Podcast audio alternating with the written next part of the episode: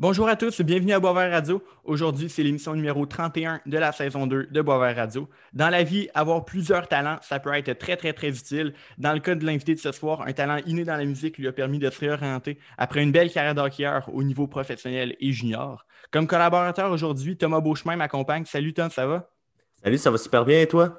Yes. Good. Euh, donc, je vous présente mon invité de ce soir. Il s'agit de Étienne Drapeau. Étienne est un chanteur bien connu, très populaire au Québec, fort de huit albums en carrière et sept numéro un à la radio. Euh, il est un ancien candidat de Star Academy en 2004 récipiendaire d'un Canada Latin Award pour son album Fiesta. Mon invité de ce soir est également un ancien joueur d'hockey, ayant connu tout qu'un passage au niveau junior, euh, passage ayant attiré les regards du Canadien de Montréal qui ont fait de lui leur choix de quatrième ronde au repêchage de 1996. C'est un plaisir de le recevoir cette semaine. Étienne Drapeau, bienvenue à Boisvert Radio. Comment vas-tu? Ben, ça va super bien. Très heureux d'être euh, avec vous, euh, messieurs. Merci de la belle invitation. Good. Donc, euh, débutons en parlant euh, de hockey. Tu as été repêché au premier rang au total euh, au repêchage de la LHMQ 1994 par les Moussets d'Halifax. Ensuite, tu as joué pour les Enfants de Beauport, les Voltigeurs de Drummondville, les Tigres de Victoriaville. Qu'est-ce que tu retiens de ton passage dans le hockey junior, dans la LHMQ? Ça a été euh, des très, très belles années. Euh, écoute, tu sais, quand euh, tu reçois un téléphone et on te dit que tu vas être le tout premier choix de la Ligue junior majeure du Québec, ah, overall, fou, comme on dit dans le hockey, comme Mario Lemieux, comme Pierre Surgeon, comme tout plein de grands joueurs qui ont connu des grandes carrières. moi, je me rappelle, j'avais 16 ans, j'étais chez ma mère à Québec. Et après, quand j'ai raccroché, c'était Clément Jaudoin, l'entraîneur-chef, qui m'avait, directeur général, qui m'avait appelé. Et j'avais fondu en larmes, j'avais pleuré, c'était le rêve de ma vie. Tu étais à deux ans d'être repêché dans la Ligue nationale. Euh, puis le junior, ça a été des belles années, très formatrices. Le hockey, c'est un monde qui est dur, c'est un monde qui est, euh, qui est pas facile. Moi, j'avais une fibre euh, beaucoup plus humanitaire, humaine, artistique. Dans le hockey, ça joue rough. Les coachs, c'est rough. Entre joueurs aussi. on ne connaît pas tout le temps les coulisses du hockey, mais c'est pas un monde facile. Fait que je pense que ça te prépare à travailler fort. C'est une chose que j'ai apprise ou retenue de mon passage dans le hockey, c'est vraiment ça, de ne pas avoir peur de rien, de foncer, puis de travailler fort pour euh, atteindre mes objectifs. Ça m'a servi beaucoup, beaucoup dans ma carrière de chanteur. Super. Euh, on l'a mentionné tantôt dans l'intro, Charles l'a dit, tu été repêché par le Canadien en 1996. D'ailleurs, félicitations. Euh, comment c'était pour un Québécois de jouer dans le Canadien? Je veux dire, c'est l'équipe de la province. Avant, on avait les Nordiques qui sont disparus depuis 1995. Euh, on le sait avec l'histoire de Mario Lemieux qui les a vendus malheureusement. Mais comment c'était pour toi d'être Québécois à Montréal? J'imagine que c'était un rêve d'enfant presque réalisé. Écoute, moi, j'étais un gars de Québec. J'ai grandi à Québec, ah, à 5 minutes du Colisée. Fait que moi, j'étais un fan fini les Nordiques, le N tatoué sur le cœur. Au secondaire, c'est moi qui vendais les billets des Nordiques à mon école. Quand je vendais 10 ou 12 ou 15 billets, j'avais un billet gratuit d'un dans, oh. en haut, ce qu'on manquait d'air. Euh, écoute, j'ai tripé toute ma jeunesse, moi, sur Joe Sakic, Owen Nolan. Mon meilleur ami d'enfance, c'était le, le, fils d'André Savard, l'ancien coach des Nordiques. Ouais. Fait que moi, j'avais le privilège d'aller m'asseoir en arrière du banc des joueurs avec mon chum parce qu'il y avait deux billets. Fait que j'allais souvent l'accompagner. Fait que moi, toute ma, grande, ma, jeunesse, j'ai vu les joueurs de la Nationale, non seulement dans les estrades, mais de proche, grâce à mon meilleur ami qui était le fils du coach des Nordiques, qui est André Savard, qui est devenu directeur gérant du Canadien de Montréal quelques années après. Fait que moi, dans ma vie, là, c'était, j'allais être un joueur de hockey. Mes murs étaient tapissés de joueurs de hockey, là, de photos, de posters, toute ma jeunesse. Fait que moi, c'était juste ça que je voulais faire dans la vie, mais j'avais une passion pour la, musique un peu à côté, tu sais, mais je jouais du piano classique, j'écrivais, j'avais commencé à chanter un peu. Mais là, les, comme tu l'as mentionné, en, en, quelle année les Canadiens, les Nordiques ont été vendus? En 80... 95. 95. Ou 94. 95, ouais. Moi, je pense que c'est 95. Donc, une année avant mon repêchage de la Ligue nationale, les Nordiques sont vendus au Colorado. Il reste que le Canadien de Montréal comme équipe. J'arrive au repêchage à Saint-Louis. Moi, j'étais classé un joueur qui devait sortir à peu près deuxième ronde. Première ronde passe. Bon, c'est pas grave. Deuxième ronde. Troisième ronde. Milieu de la quatrième ronde, j'ai pas encore été repêché. Pour vrai, je capotais. Moi, j'avais déjeuné à 8 heures le matin. Il était rendu comme 4 heures l'après-midi, j'avais rien mangé, j'avais faim, je capotais, mais je voulais pas m'en aller. Parce qu'à partir de la deuxième ronde, j'étais sur le bout de mon siège. je me ben disais, là, je, tu voulais sortir n'importe quand. Ben, c'est ça, je veux pas être en train d'aller m'acheter un hot dog. Puis, euh, pendant, il nomme ton nom, t'es pas là, t'as l'air t'attends en tabarouette. Fait que moi, je, suis découragé, puis je me dis, qu'est-ce qui arrive, là? il y a neuf rondes, je vais peut-être oublier.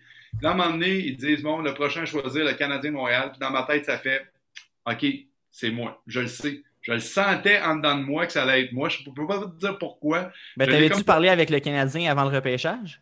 Oui, des entrevues avec eux? Euh, ouais, il y a beaucoup d'équipes, il y a peut-être la moitié des équipes qui m'avaient rencontré euh, dans les jours avant. Euh, ou quand tu es junior, ils ont tous des dépisteurs, ils viennent te rencontrer, pour manger au restaurant. Le, Canadien, je les avais rencontrés la veille dans une chambre d'hôtel, Mario Tremblay, quelques-uns. Mario Tremblay avait dit plus tard qu'il avait beaucoup aimé ma personnalité. Il me connaissait comme joueur de par les dépisteurs, mais il trouvait que j'avais une bonne tête, puis il avait aimé ma personnalité en discussion. Mm. Euh, alors, tout d'un coup, moi, je te dis, quand, là, quand ça a été le, tour du Canadien, moi, je dis dans ma tête, OK, là, je ne suis pas si religieux que ça, mais je vais faire une petite prière, m'a demandé à la vie, à l'univers, à tout ce que tu veux. Hey, je veux être repêché par le Canadien. Comme tu as dit, c'est la dernière équipe qui reste au Québec. Ça serait un rêve. Mon grand-père avait tripé sur les Canadiens toute sa vie. Puis à un moment donné, il nomme mon nom. Euh, les Canadiens sont fiers de repêcher Étienne Drapeau. Hey, là, là, ça se peut plus. Là, là tu, tu comprends pas. Là, tu t'en vas en ben avant tu mets ton chandail du Canadien, euh, tu appartiens au Canadien de Montréal. Mais pire encore, c'est moi j'ai eu la chance à mon premier euh, camp d'entraînement de jouer un match hors concours. J'ai scoré un but dans la Ligue nationale. Je parle d'un gars qui a quand même scoré un but dans la Ligue nationale. Ben oui, c'est hot. Ben oui, ah non, non, hein, quand même. j'ai compté un but en match pré-saison contre les Rangers de New York. Mais ça, c'est le meilleur feeling que j'ai eu de ma vie, de rentrer dans la chambre du Canadien. Là, tu mets tout ton stock, tu as les pantalons, les gants, le casque, les couleurs. Là, tu mets ton chandail, puis tu te regardes dans le miroir, puis tu es habillé en canadien. C'est. Je peux pas comment le décrire. Je dis, c'est. Je suis content de l'avoir vécu. C'est le rêve d'une vie, puis aujourd'hui, ben, je me dis, ben, c'est une belle affaire à raconter euh, dans un podcast ou euh, un jour. Good. Euh, mais là, ça, après avoir été repêché, tu n'as pas signé de contrat avec les Canadiens, tu t'es un peu promené là, dans les rangs mineurs. Euh, avec du recul, à ton avis, qu'est-ce qui n'a pas fonctionné? Euh, qu'est-ce qui t'a empêché d'avoir une carrière là, digne de digne de d'autres choix, d'autres de, digne de d'autres premiers shows total dans la, LGMQ là, comme tu as été? Beaucoup de blessures. Moi, c'est les blessures qui m'ont énormément ralenti. honnêtement, aujourd'hui, je le dis sans prétention. Si ça n'avait pas été des blessures, je pense qu'au niveau du talent, j'avais le, talent pour me rendre parce qu'il y a plein de joueurs ben qui se sont rendus là, qui, mm-hmm. qui, avaient euh, des moins bonnes performances que moi, et tout ça. Mais les blessures m'ont énormément ralenti tout au cours de mon junior. J'ai eu trois opérations graves, euh, une déchirure complète de laine, j'ai eu une, une, opération aussi au pied, j'avais un gros problème avec mes pieds, ça, ça m'a ralenti beaucoup. Puis quand je suis arrivé à 20 ans, mon année où j'allais passer chez les pros, c'est là que j'ai eu une déchirure de laine. J'ai manqué une saison complète, mon année de 20 ans. Et puis là, j'ai eu la brillante idée de me dire, bon, ben là, maintenant, je suis joueur autonome. J'ai été invité au camp des sénateurs d'Ottawa comme joueur autonome, pas de contrat. J'ai dit, pour me mhm. démarquer, je vais me battre. Je vais jouer physique, je vais être une peste. Je vais, je vais brasser tout le monde. Je vais tellement brasser parce que moi, j'avais pas peur de ça. Junior, je me battais pas beaucoup. Mais quand ça donné, j'étais bon, j'avais fait des sports de combat dans ma jeunesse, puis ça me dérangeait pas. Moi, me battre, c'était pas. Euh, je me disais, si je peux gagner des millions parce que je suis un pas pire joueur de hockey, mais que je me bats, regarde, je me battrai, puis c'est pas plus grave que ça. D'ailleurs, j'ai le nez croche un peu aujourd'hui, les gens ne s'en rendent pas compte. Mais moi, j'ai toujours pensé que c'est dû à, le nombre de coups de poing du côté droit que j'ai mangé, que mon nez m'a gagné un peu. Et puis, euh, bref, là, c'est ça. Je me suis promené dans les mineurs pendant quatre ans. J'ai joué quatre ans dans les ligues mineures. C'était tough parce que je jouais physique, puis il y avait beaucoup de bagarres, c'était des ligues, la West Coast, la United Hockey League, mhm. euh, la W, la Western Hockey League. Écoute, je les ai toutes faites. Je me promenais d'une équipe à l'autre. Puis entre-temps, j'avais commencé à jouer de la musique dans un bar. Puis là, je me disais, OK, soit je continue à me faire déboîter le nez, manger des coups de bâton dans la face, des cross-checks d'un côte par des gars de 6 pieds 4, 220 livres, ou je gagne ma vie comme j'avais commencé à faire dans une boîte à chansons, dans un bar, tu sais, à jouer de la musique, chanter, prendre un petit verre, il y a plein de monde sur le party, il y a des filles, on est dans un bar, on s'amuse. Fait que là, je te laisse, tu sais, comme penser qu'est-ce qui était ma, mon option la plus fun. Écoute, si j'avais fait des millions, j'aurais probablement continué. Euh, si j'avais atteint la Ligue nationale, mais là, je trouvais que ça, avait, ça s'en allait nulle part. Puis à un moment donné, ma passion pour la musique était tellement rendue grande que j'ai dit, garde, moi, j'abandonne tout ça. Puis mon prochain rêve, je veux devenir chanteur. Puis heureusement, ça a été euh, une bonne décision. Ouais, ben, ça a été une excellente décision. Quand même, si on, je m'apprêtais à poser cette question-là, mais tu as un peu déjà répondu. Ta transition vers la musique, fait que, dans un sens, pour toi, euh, tu t'es réalisé que tu aimais peut-être mieux la, la, vie de party que la vie de hockey, on peut dire. Mais est-ce que, justement, avant que tu prennes la décision de commencer à te concentrer sur ta musique. Tu avais déjà écrit des chansons, tu avais commencé un peu à jouer avec ta gang de hockey. Tu on sait que Bob Bissonnette était réputé quand il jouait dans, le junior pour sortir sa guitare autour d'un feu avec les gars de l'équipe de hockey puis jouer. Ou tu gardais plus ça avec tes amis proches, mais avais, tu n'avais jamais vraiment montré ça à d'autres gens. Ben, contrairement à, Bob Bissonnette, qui lui avait peut-être un répertoire pour jouer autour d'un feu avec sa gang de hockey, moi, j'étais un gars. Euh, j'ai écrit des chansons plus à texte, j'étais plus un gars très poétique, un peu plus lover, effectivement.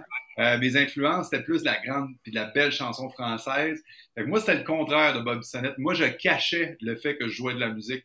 J'avais une petite guitare de voyage, puis j'avais un sac de trans... Tu sais, les sacs de gym un peu carrés, là, fait sur le long? Fait que ma petite guitare de voyage, le body, le corps de la guitare, je le rentrais dans le sac. Et le bout de guitare qui dépassait le manche, je le mettais dans mon oreiller. Parce que, tu sais, les gars de hockey, on traîne tout le temps nos oreillers dans l'autobus. Fait que je mettais ça. Fait que les gens, personne ne voyait, j'avais mon sac sous l'épaule. La moitié de la guitare était dans le sac. Puis l'autre petit bout qui dépassait était dans l'oreiller. Parce que c'était mal vu d'être impliqué dans la musique. Moi, j'avais des bands aussi quand j'étais pro. Euh, j'ai joué au hockey dans, la, la, West Coast Hockey League à Long Beach, en banlieue de Los Angeles. J'avais des bands, tu sais. Je sais que le coach n'aimait pas ça parce qu'après les games le soir, sais, moi, j'arrivais le premier aux pratiques, je partais le dernier, je travaillais fort, j'étais dans le gym, je faisais mes entraînements. Mais le soir, des fois, j'allais jouer avec mon band, puis je faisais des bars, puis je jouais. Puis je sais que c'était pas bien vu dans le hockey.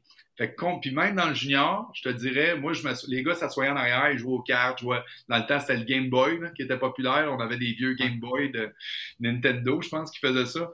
Les gars, ils jouaient aux cartes, puis ça. Puis moi, j'étais tout en avant, puis je lisais. Je lisais beaucoup, j'aimais lire, je lisais de la poésie, puis j'écrivais beaucoup aussi de poésie. Puis ça, honnêtement, quand tu es un joueur de hockey junior, c'est pas l'affaire la plus cool au monde. de lire de la poésie puis d'écrire. Fait que je te dirais que j'en parlais pas, je gardais ça pas mal pour moi, parce que ça me tentait pas de me faire écœurer avec ça contrairement à Bob Bissonnette, je partageais pas beaucoup ma, mon, trip musique avec mes chums, je te dirais. Ok, c'est bon ça. D'ailleurs, euh, tu as réussi à te faire connaître au niveau plus de la musique avec Star Academy, d'ailleurs, qui est revenu cet hiver euh, après presque 9 ans d'absence. Parle-moi un peu de cette aventure-là. Comment est-ce que justement ça a un peu débuté ta, carrière musicale pour te faire connaître autant au Québec? Comment est-ce que tu as vécu ça, cette, expérience-là? Je pense, si je me mêle pas, j'avais entendu dire que tu l'avais remporté même? Non. Non, c'est pas ah, Écoute, j'ai été le premier éliminé. Ah, OK. j'avais, euh, j'avais mal compris. T'as des mauvaises sources, Thomas. Ouais, c'est ça. On va falloir que tu congédies ta recherchiste. Wikipédia, euh, Wikipédia m'a pas donné des bons infos. On va parler à Wikipédia. Non, écoute, j'aime ça que tu soulignes ça parce que tu vois, j'ai été le tout premier éliminé de mon année. On était 14. J'ai même pas eu le temps de défaire mes valises. Je suis arrivé. Le lendemain, ils faisaient les, les évaluations. Écoute, ma valise, c'était même pas défaite. L'après-midi, on chante nos tunes, puis ils disent, bon, les trois gars en danger, parce que dans ce temps-là, c'était gars, fille, gars, fille. Et ils me disent, t'es en danger. Je suis comme, OK, ben ça se peut, je parte la semaine prochaine, je ne ferai pas mes valises pour rien. j'ai même pas eu le temps de faire ma valise, puis euh, moi, je sortais du hockey, tu sais, j'étais un joueur de hockey, j'étais le plus vieux, j'avais 26 ans. Fait que j'étais confiant. Puis les gars de hockey, souvent, on est un peu coq, tu sais, dans le... Ouais. Arrogant. Et dans le hockey, il faut, faut que tu sois sûr de toi. Ah sinon, tu te fais manger à laine sur dos. Moi, je sors du hockey, ça faisait à peine deux ans, deux ans et demi que je jouais, j'avais joué professionnel. Fait que moi, m'en aller dans le milieu de la musique, ça m'intimidait pas de chanter devant 500 personnes. J'avais fait beaucoup de bars. Fait que moi, je suis arrivé là un peu euh, frondeur, fonceur, avec mon assurance de gars de 25 ans qui était bâti comme un joueur de hockey, alors que dans ce concept-là, les jeunes étaient un peu plus timides, réservés. Fait que moi, ça, ça, ça, avait plus ou moins bien passé ce côté-là d'être un peu sûr de moi, tu sais. Mais dans le milieu de la, musique, comme je vous disais tantôt, c'est super important de foncer, puis de pas avoir peur, puis d'être sûr de toi, parce que c'est un milieu tellement difficile, il y a tellement de talent que si tu fonces pas, puis tu bouges pas plus que les autres, ben, je m'excuse, tu vas t'effacer rapidement, tu sais. Alors, euh, ben c'est ça. Je suis arrivé à Star Academy, moi, euh, deux ans et demi. J'ai fait deux ans et demi dans les bars. J'ai lâché le hockey, j'avais 24 ans. J'ai fait deux ans et demi temps plein dans les bars. Je chantais 5, 6, 7 soirs semaine. Puis à un moment donné, les auditions sont arrivées. Puis j'ai dit, hey, j'y vais, je tente ma chance. je te dirais qu'à chaque fois qu'il m'est arrivé quelque chose de gros dans ma vie, je savais que ça allait marcher. Je ne sais pas si je le visualise ou si euh, je l'attire, mais avant de partir à Starac, j'ai dit, ils vont me prendre. Je m'en vais là. J'habitais euh, à côté de chez ma mère à Québec. J'ai dit à ma mère avant de partir, j'ai dit, je te le dis, là, écoute bien ce que je te dis, j'auditionne, puis cette année, c'est mon année, ils vont me prendre. On dirait que quand tu es sûr de toi, puis tu visualises, puis tu fonces, euh, souvent les choses se produisent euh, un peu comme quand j'ai été repêché. On dirait que ça m'est arrivé ouais. de ce, ce, genre de synchronicité-là dans, dans, ma vie. Fait que ça a commencé comme ça, puis 17 ans plus tard, ben, 8 albums plus tard, je suis encore là, puis je gagne bien ma vie avec ça, donc je suis très choyé. Huit albums Mm. quand même. C'est à souligner. C'est pas tous les artistes après Star Academy qui continuent, ma- malheureusement. Mais tu sais, quand même que tu été le premier éliminé, comme tu dis, puis d'avoir autant percé, ben, c'est très bon. Euh, félicitations à toi d'ailleurs. Mais c'est quoi, selon toi, qui a fait en sorte que ta musique a autant percé une fois Star Academy terminée? Parce que, tu sais, comme, on- comme je viens de dire, des fois, il y en a qui sont super populaires, ils vont gagner, mais un an ou deux après, ben, malheureusement, on les entend plus, ils ont arrêté la musique. Qu'est-ce que, selon toi, ça a permis, euh, qu'est-ce qui a permis ton succès à devenir autant populaire au Québec? Ben, moi, je savais consciemment que pendant Star Academy, que c'était un concept, on était 14. Puis que si tu me prenais moi, puis tu m'enlevais, puis t'en mettais un autre, le monde, il tripait autant. Là. Le monde, il tripait Mhm. pas parce que c'était moi qui étais là. Fait que moi, je m'étais dit, quand je sors de Star Academy, je suis pas devenu une vedette. Là. Je suis pas devenu quelqu'un parce que j'ai fait Star Academy. Là, ça, Mhm. c'est juste, j'ai juste été à la télé, puis je suis populaire parce que je fais partie d'un concept. Le vrai travail, il commence après. Puis Ouais. si, je, je- si je pour réussir ma carrière, c'est parce que je vais écrire des bonnes chansons, puis que je vais chanter des chansons à moi que les gens vont aimer, puis ils vont aimer mes prestations. Donc, euh, je suis sorti de là, puis j'ai été travailler, j'ai été écrire des chansons, j'ai mis du temps, j'ai été en studio, j'ai investi dans des démos. Je pense que ce qui a fait la différence dans mon cas, c'est que j'étais un auteur-compositeur et que j'ai écrit mes propres chansons et que les gens ont aimé mes chansons. Euh, mon premier hit, mon premier numéro en carrière, c'est une chanson qui s'appelle Je l'ai jamais dit à personne.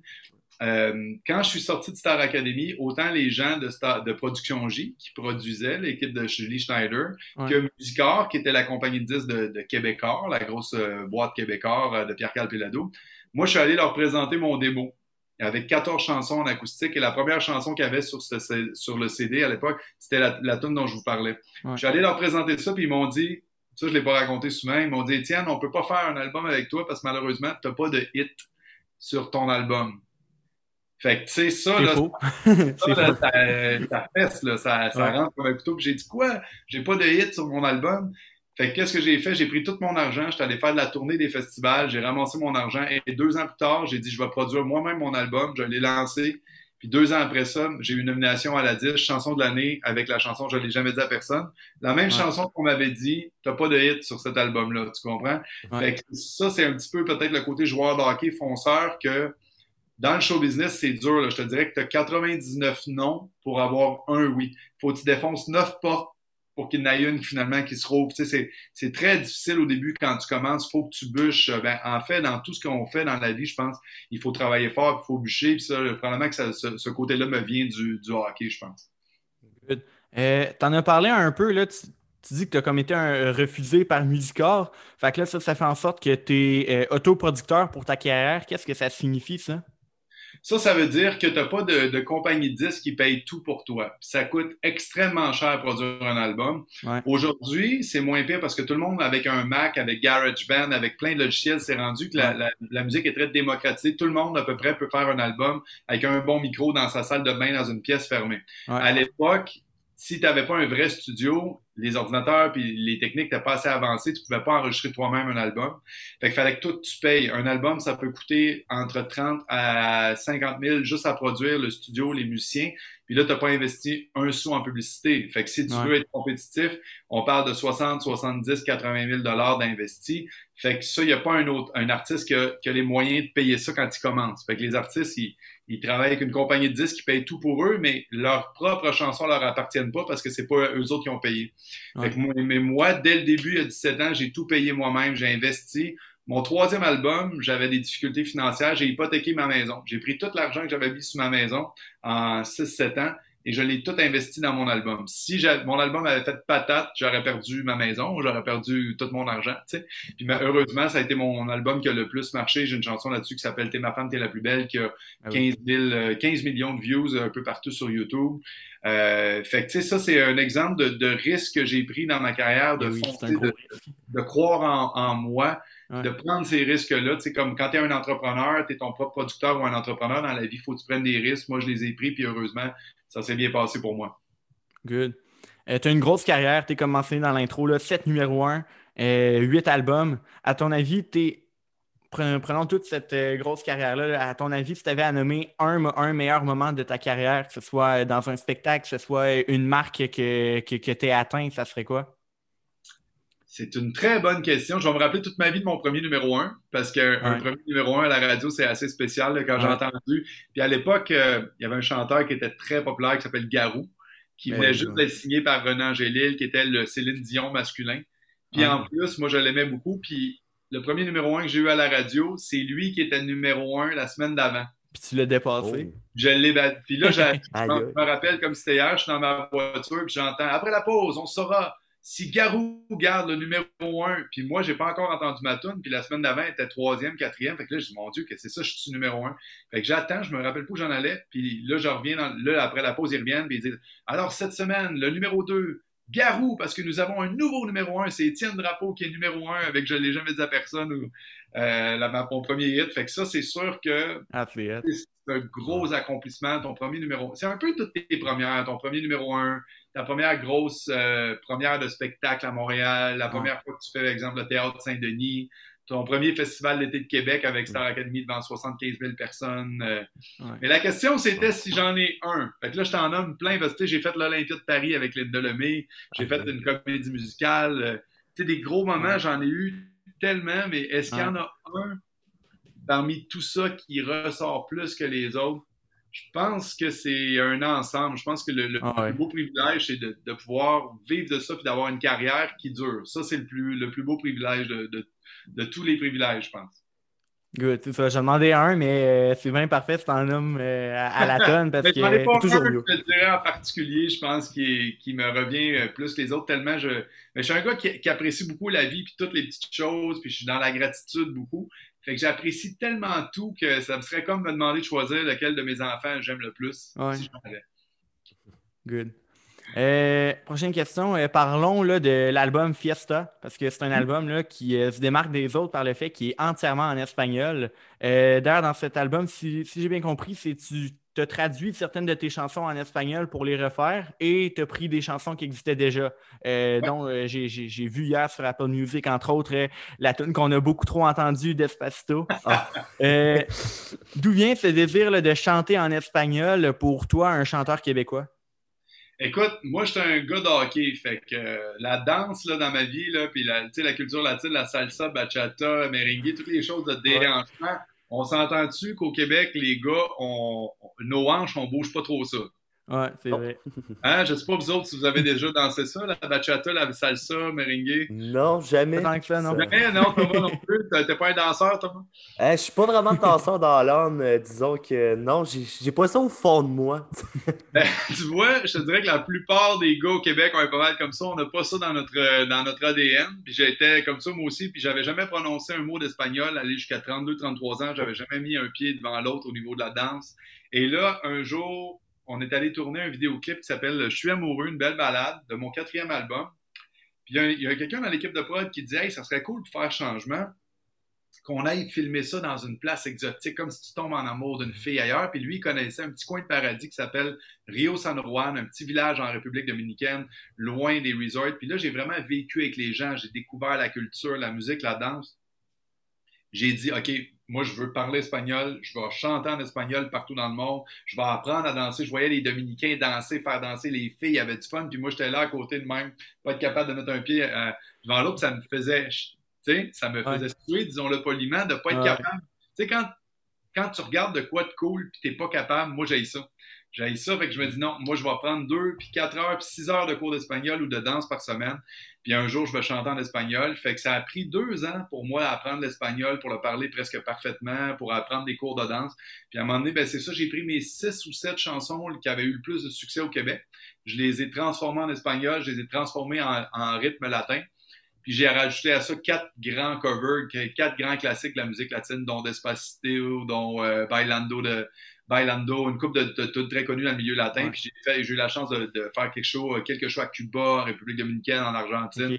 Fait que ça a vraiment été un, un beau trip dans ma vie que je m'attendais pas. Il y a eu des choses comme ça dans ma vie. Un, à 18 ans, si tu m'avais dit que j'allais devenir chanteur, j'aurais jamais cru. Puis à 30 ans, si tu m'avais dit qu'un jour je chanterais en espagnol puis je danserais, j'y aurais jamais cru non plus. Comme quoi, des fois, il faut faire la confiance à la vie parce que la vie t'amène à bien des endroits que, que tu t'attends pas finalement.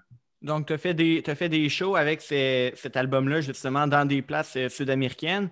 Mais, t'es, oui, au Canada, il a gagné un Canada Latin Award. Ça, c'est quand même, euh, ben, félicitations, c'est hot. Puis, mais est-ce que c'est, l'album a, a connu beaucoup de succès, euh, justement, dans ces places-là? Est-ce que tu faisais des shows, mais est-ce que également au niveau des ventes, au niveau des radios, tes tunes y jouaient, même en Amérique du Sud? J'ai eu, j'ai lancé une tourne en République dominicaine. Euh, jouer là-bas, je l'ai entendu euh, à quelques reprises quand moi je vivais là-bas. J'ai été trois mois, je me suis loin d'un appartement à Santo Domingo, la capitale. et J'ai fait le tour de toutes les émissions de télévision. J'ai lancé une tune euh, là-bas qui était la version espagnole de T'es ma femme, t'es la plus belle, qui s'appelait Eres mi reina. Je l'ai entendu beaucoup à la radio et à un certain moment, tu sais, sur Spotify, tu vois quelles villes sont tes auditeurs. Euh, donc, j'avais, je pense, Montréal, Québec et la troisième, c'était pendant que j'étais là-bas, c'était Santo Domingo. Ah, j'avais beaucoup de gens à Santo Domingo, à la capitale, qui m'écoutaient. Là, ça a diminué un petit peu depuis. J'ai pas pu y retourner, ça fait un bon moment. Mais à ce moment-là, je te dirais, je faisais aussi beaucoup de grosses émissions de télévision là-bas. Euh, les gens me reconnaissaient dans la rue. Euh, écoute, c'était comme si une fin de semaine, je faisais tout le monde en parle, puis ça finit bien la semaine. Fait qu'il y avait des millions de gens qui écoutaient ça. Puis ça m'est arrivé de me promener dans des fêtes, dans l'autobus, dans le supermarché, puis les gens me regardaient, puis me pointaient du doigt, j'étais comme, OK, j'étais en République dominicaine, c'est pas normal qu'il y ait quelqu'un qui me regarde. Je dis, ça doit être dans ma tête. Là, les gens venaient me voir et disaient Hey, je peux-tu prendre une photo avec toi? Je t'ai vu hier à telle émission. Puis, hey, t'es le gars qui chante la bachata, le Canadien. Puis, euh, écoute, c'était spécial de devenir comme quelqu'un de connu ou reconnu dans un pays tellement loin du nôtre. Mais, euh, fait que ça aussi, ça a été dans les belles expériences dans ma vie. Good.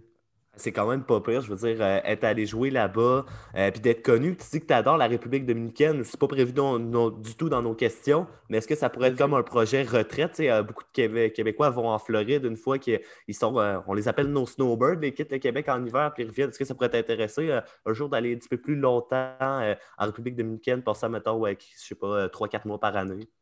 Absolument. Écoute, euh, tu lis dans mes pensées, mon rêve, ce serait de... Parce que dans le petit village dont je vous parlais, Rio San Juan, il y a un développement euh, immobilier super intéressant. C'est un Québécois qui vit là-bas, euh, puis qui construit des petites maisons et des condos avec des piscines et tout ça à, à quelques minutes d'une plage absolument magnifique. Et ce ne sont que des Québécois qui achètent là-bas.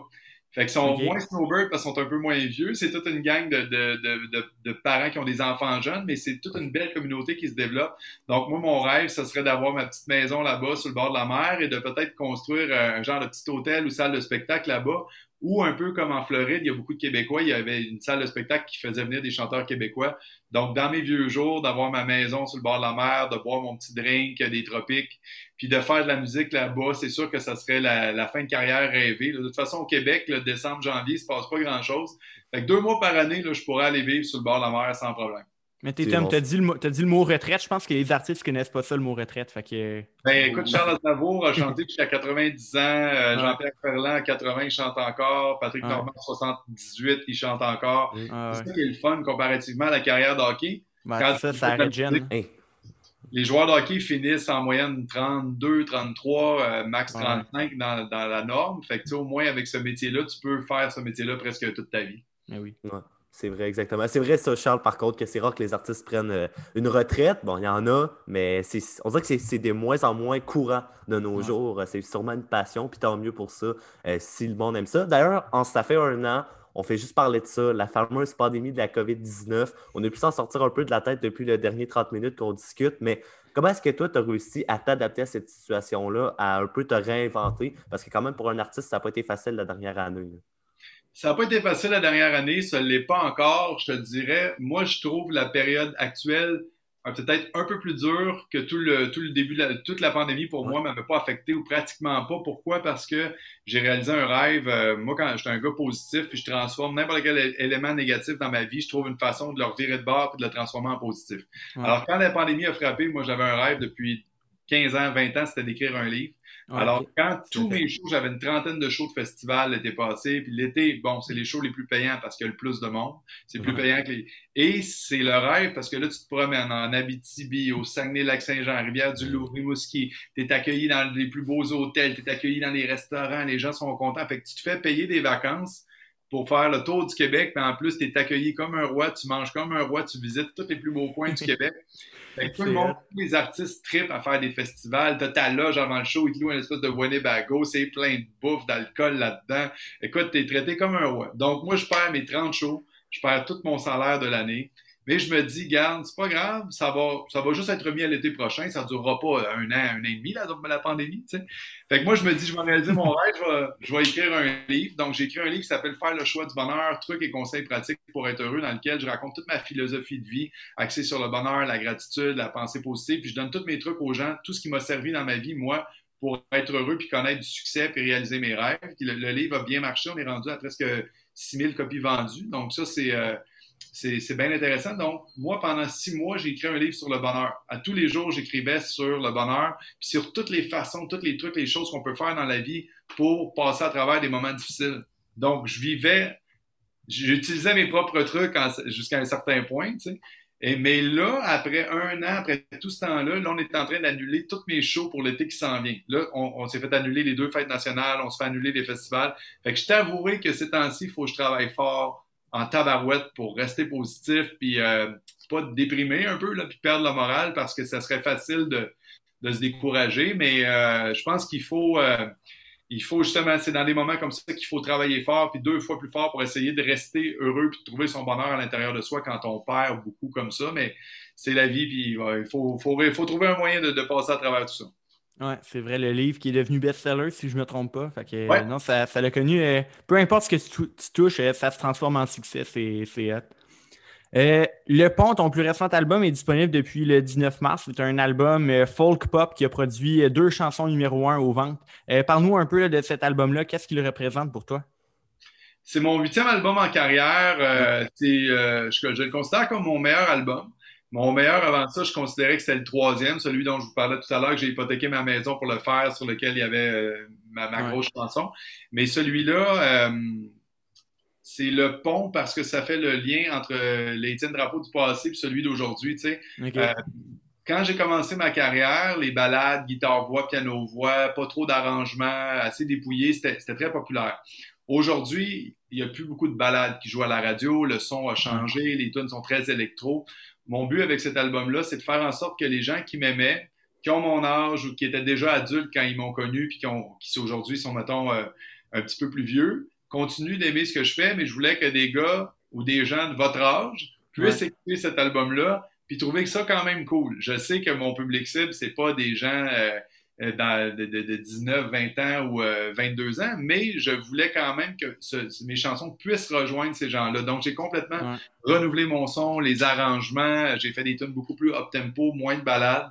Euh, puis c'est cool parce que j'ai des jeunes qui m'écrivent de plus en plus, qui m'ajoutent sur mon Instagram, qui me parlent, qui me disent qu'ils ont écouté l'album, qui ont, ils ont aimé telle ou telle tune. Fait que ça, je te dirais que pour moi, ça, c'était quelque chose de bien important. C'était une belle fierté de voir que mon public se renouvelle, puis qu'il y a toutes sortes de monde qui découvre euh, ma musique. Puis tu vois, regarde, aujourd'hui, je vous parle à vous autres, des gars euh, beaucoup plus jeunes que moi. Puis je me dis, c'est quand même cool que je réussis à, vous intéresser assez quand même pour que vous m'invitiez à votre podcast.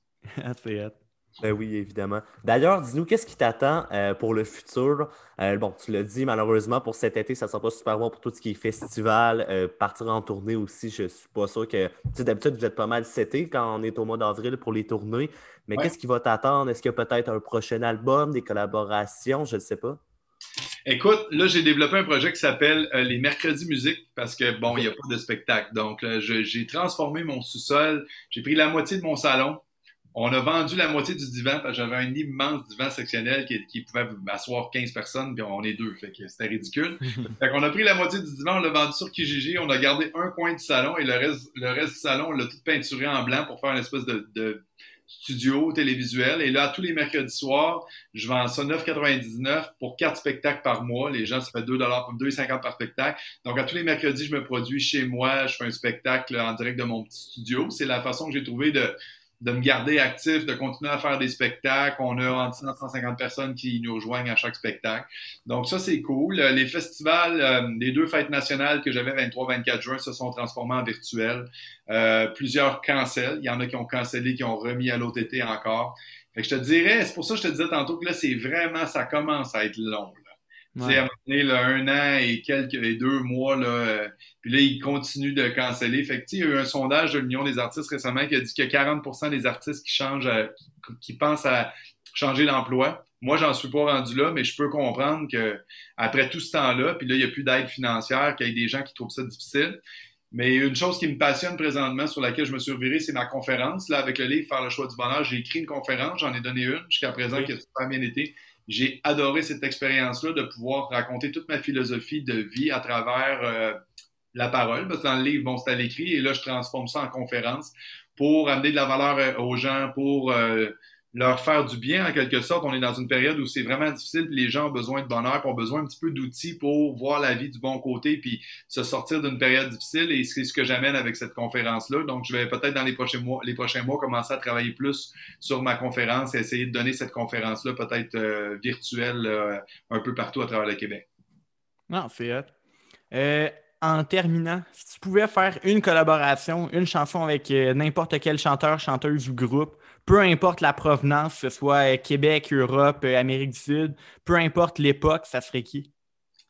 C'est une très bonne question. J'y avais jamais réfléchi. Euh, moi, c'est sûr que toute ma jeunesse, la, plus grande star mondiale euh, dont on est le plus fier ici au Québec, c'était Céline Dion. Là. Céline, c'est la grande. N'importe qui qui a la chance de chanter avec Céline, c'est une icône. Là. Ça serait peut-être ma première réponse comme ça.